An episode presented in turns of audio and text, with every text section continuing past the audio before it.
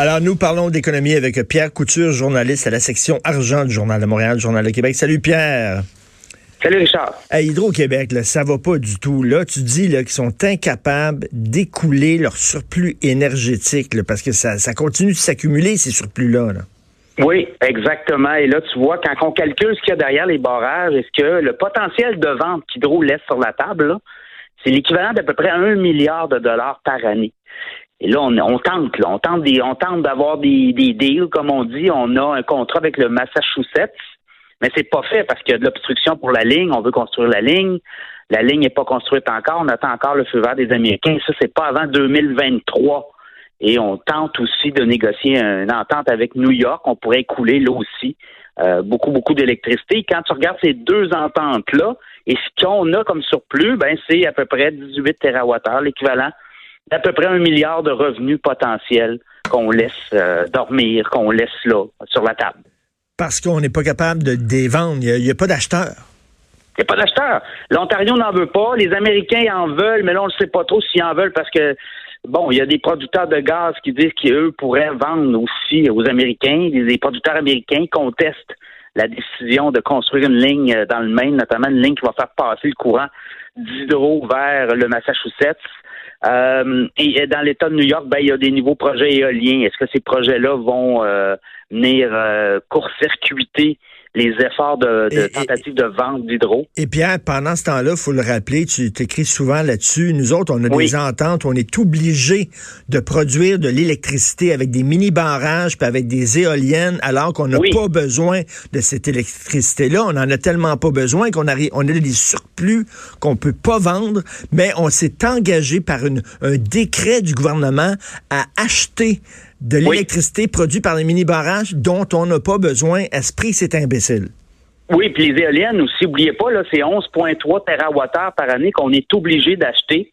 Le gouvernement avait signé des décrets dont euh, euh, qui obligeaient, en fait, là, on, met la faute sur Hydro, mais c'est pas vraiment Hydro, c'est le gouvernement ben qui a obligé Hydro à, acheter euh, des, de l'électricité de propriétaires privés de parcs éoliens au Québec. Et euh, ben, on est prêt avec ça. Et ça, c'est ça, c'est aujourd'hui. Ça, c'est comme si dans mon frigo, j'avais 25 bouteilles de jus de pomme. Je comprends-tu là? On boit pas de jus de pomme à la maison, mais je suis obligé d'en acheter d'autres. Je suis obligé d'acheter 5 bouteilles de jus de pomme par semaine parce qu'il y a eu un décret faisant ça. Puis ça, ça s'accumule dans mon frigo. C'est stupide. Ça, ce décret-là, à un moment donné, là, quand est-ce qu'on va revenir là-dessus?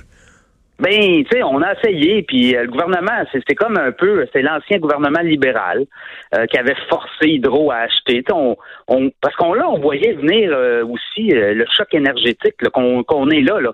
puis pour trouver une façon de continuer à augmenter les tarifs d'Hydro, ben on a dit on va faire, on va faire, on va obliger le distributeur, qui est Hydro-Québec Distribution, à acheter de l'éolienne qui a peut-être pas nécessairement besoin. On va créer de l'économie avec ça. Alors, on, s'est servi d'hydro pour faire du développement économique, mais aujourd'hui, on le paie très cher, ce développement-là. Mais complètement. Puis tu dis par ailleurs, Hydro-Québec, qui cherche une nouvelle façon de rejoindre les jeunes Québécois. Ils veulent être gogo. Exact. On veut des influenceurs. Alors, euh, on va, euh, on, cherche deux influenceurs des postes qui sont ouverts actuellement. Mais qu'est-ce qu'ils vont faire, ces influenceurs-là? Ils vont dire Hydro-Québec, c'est le fun, les jeunes? Ben, c'est ça, c'est ça. C'est que là, euh, parlais avec Luc Dupont, le spécialiste marketing euh, communication euh, de l'Université d'Ottawa, puis il dit, tu sais, les influenceurs, c'est beau, là, mais quand les gens se rendent compte que finalement, c'est de la pub, là, alors, euh, est-ce que faudrait pas, tu sais, l'idée en soi est pas mauvaise dans la mesure où euh, si les influenceurs font un bon travail, parce qu'ils vont être jugés à leur travail, là, et euh, si c'est trop plug, puis c'est trop euh, puis c'est trop gougou, ben... Non, mais c'est parce qu'à ta minute, là, à moins, à moins qu'il y ait eu un changement, puis pendant, pendant la nuit, pendant que je dormais, mais à ce que je sache, Hydro-Québec, c'est un monopole. Fait qu'est-ce qu'ils ont, là? Si tu veux brancher ton ordinateur, si tu veux écouter Netflix ou n'importe quoi, ou Illico, tu as besoin d'Hydro-Québec. Donc, euh, c'est quoi l'affaire d'embaucher des influenceurs pour aller rejoindre les jeunes? Tu n'as pas le choix de faire affaire avec Hydro. Et là, ben, ce qu'on nous dit, c'est que les influenceurs vont faire le tour du Québec, vont aller sur les barrages d'hydro, vont parler de changement climatique, vont parler d'environnement. Et ils vont essayer de... de ah, de montrer à quel point Hydro, ils sont verts, c'est ça? Exactement. On le sait, ça. C'est pas un problème, là. C'est le problème, c'est qu'on a trop acheté d'électricité verte, puis là, on est prêt avec. Alors ça, c'est un des, euh, des constats. Je pense pas qu'ils vont aller comme nous on le fait. Là. Ils iront pas gratter. Mais, mais tu sais, hein, si Richard, euh, si Hydro-Québec était à la bourse, là, toutes les informations qu'on sort, nous autres, qu'on essaie d'avoir, ça serait, il serait obligatoirement euh, obligé, là, ça serait obligatoire de, de, divulguer ces informations-là. Alors, comme il est un monopole, comme il, tout, tout est un peu euh, à, la cachette, ben il faut, faut gratter pour ben, essayer de, sortir l'histoire. C'est un, c'est un État dans l'État. Exact. Au Québec. C'est hyper, hyper secret, alors que c'est notre argent à nous tous. Euh, puis leur mission Hydro-Québec, c'est de nous enrichir collectivement, puis de nous donner l'électricité à peu de frais. Il me semble qu'on devrait savoir ce qui se passe. En tout cas, euh, écoute, Amazon, la domination dans l'Amazon, c'est incroyable. Au Québec, écoute, c'est plus que l'an passé. L'an passé, c'était 38% des gens qui allaient magasiner en ligne qui le faisaient par les plateformes d'Amazon au Québec. Maintenant, c'est 44 alors, ils accentuent leur domination. Mais quand tu regardes la liste des autres sites, écoute, il reste pas grand-chose. Tu as eBay, tu as Costco, tu as la maison Simons, là, qui, est le seul joueur québécois qui apparaît dans le top 10 overall de toutes les ventes en ligne. Euh, alors, tu sais, c'est beaucoup d'Américains. Il y a plus de 50% des ventes que les gens, euh, quand les gens magasinent en ligne au Québec, là, 50% des ventes sont faites par des sites, des détaillants américains. C'est énorme. Est-ce que les autres payent euh, Amazon? Est-ce qu'on euh, paie des, euh, ils paient des taxes? Ben, Amazon collecte les taxes. collecte les taxes sur Amazon.ca. Il le remet au gouvernement, mais pour le reste, si Amazon a des revenus en américain, ben, l'argent est perçu aux États-Unis sur les revenus, sur les profits d'Amazon. Écoute, ça, ça veut dire qu'il y a des commerces qui vont fermer de plus en plus. Mais ben, quand on a vu, quand on voit Forever 21, qui était énorme avant, c'était super gros Forever 21, tous les jeunes allaient s'habiller là, puis que ça, ça, ça m'a attelé dans la porte. Là.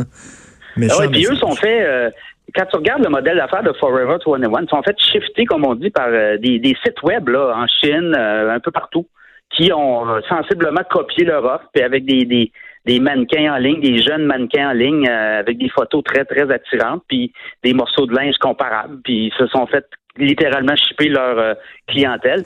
Et tu sais, on regarde les détaillants québécois, là, ben la moitié des détaillants québécois sont même pas encore en ligne. Imagine-tu?